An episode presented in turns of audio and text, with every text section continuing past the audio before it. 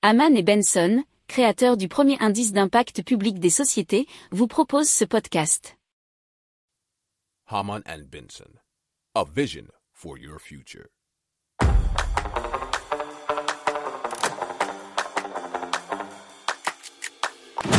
Économie, tech et innovation, hydrogène, énergie. Le journal des stratèges. Présenté par Boris Kahl.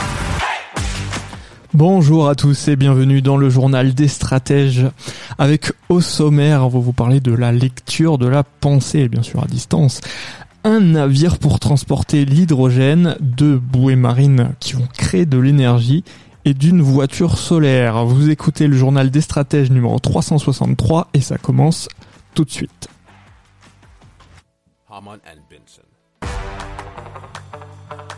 Le journal des stratèges.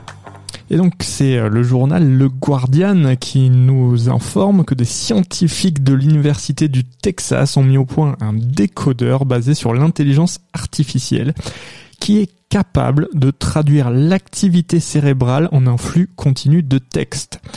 L'étude révèle que le décodeur a pu reconstituer la parole avec une précision étonnante, et cela même lorsque les participants écoutaient une histoire ou en imaginaient une silencieusement.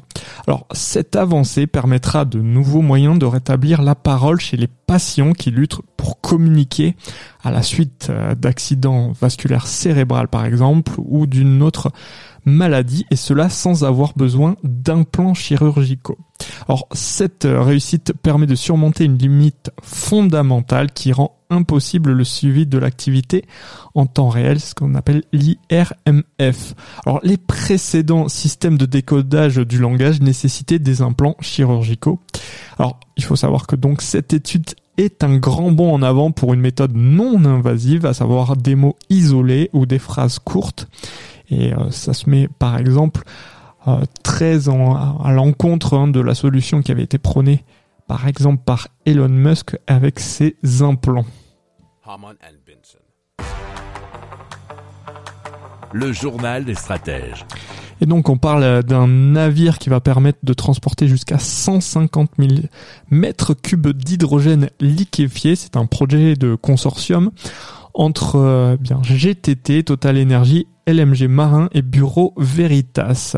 C'est ce que nous informe la tribune.fr. Alors Total Energy travaillera à la définition des spécifications du navire, baptisé hydrogénié, et GTT réalisera le design du système de confinement à membrane. Quant à LMG Marin, ils définiront un concept d'hydrogénier adapté aux spécifications définies par Total Energy et prenant en compte les contraintes liées au système de confinement à membrane. Bureau Veritas effectuera une évaluation des risques et examinera la conception conformément aux dernières exigences réglementaires. Alors, il faut savoir que GTT est déjà engagé avec Shell sur un projet du même type. L'objectif, c'est de mettre en service en 2028 un navire doté d'une cuve stockant 10 000 mètres cubes environ.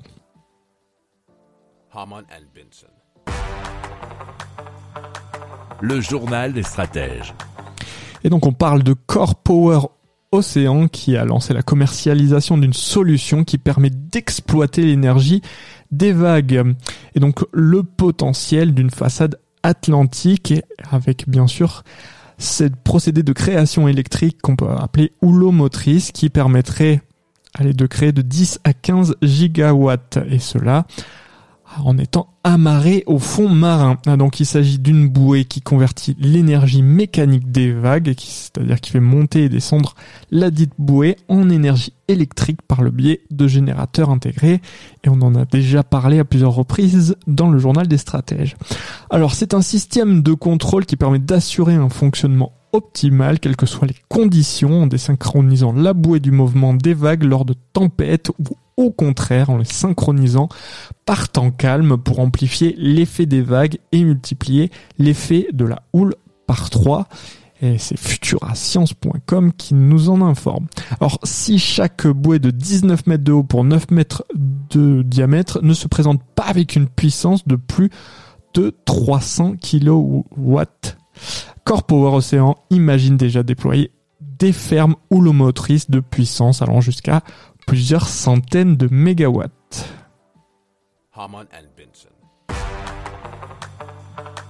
Le journal des stratèges. Allez, on vous parle de la Swamcar qui est une petite voiture solaire électrique euh, qui pourra atteindre une vitesse de 35 km par heure. Nous en informe autoplus.fr. Alors, le système de conversion d'énergie de la Swamcar est basé sur l'émission et la transmission de photons réels qui sont captés par des panneaux photovoltaïques pour recharger la batterie de la voiture. Alors la Swamcar peut se recharger en roulant grâce à l'énergie solaire, mais elle peut également être rechargée dans un garage ou un parking sous un éclairage LED. Alors le fondateur souhaite développer son projet de véhicule solaire au sein de l'Institut national de la propriété industrielle, l'INPI, et a déjà fait breveter son idée. Il a aussi l'intention de développer le Robobus, c'est un bus autonome et électrique pouvant transporter jusqu'à 6 passagers.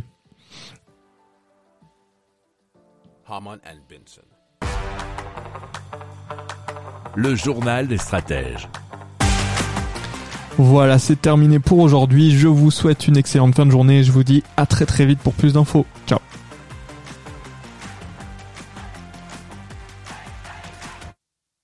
Pour approfondir ces sujets, abonnez-vous à la newsletter de Haman et Benson et écoutez nos autres podcasts que vous retrouverez dans les notes de l'émission ou sur notre site internet.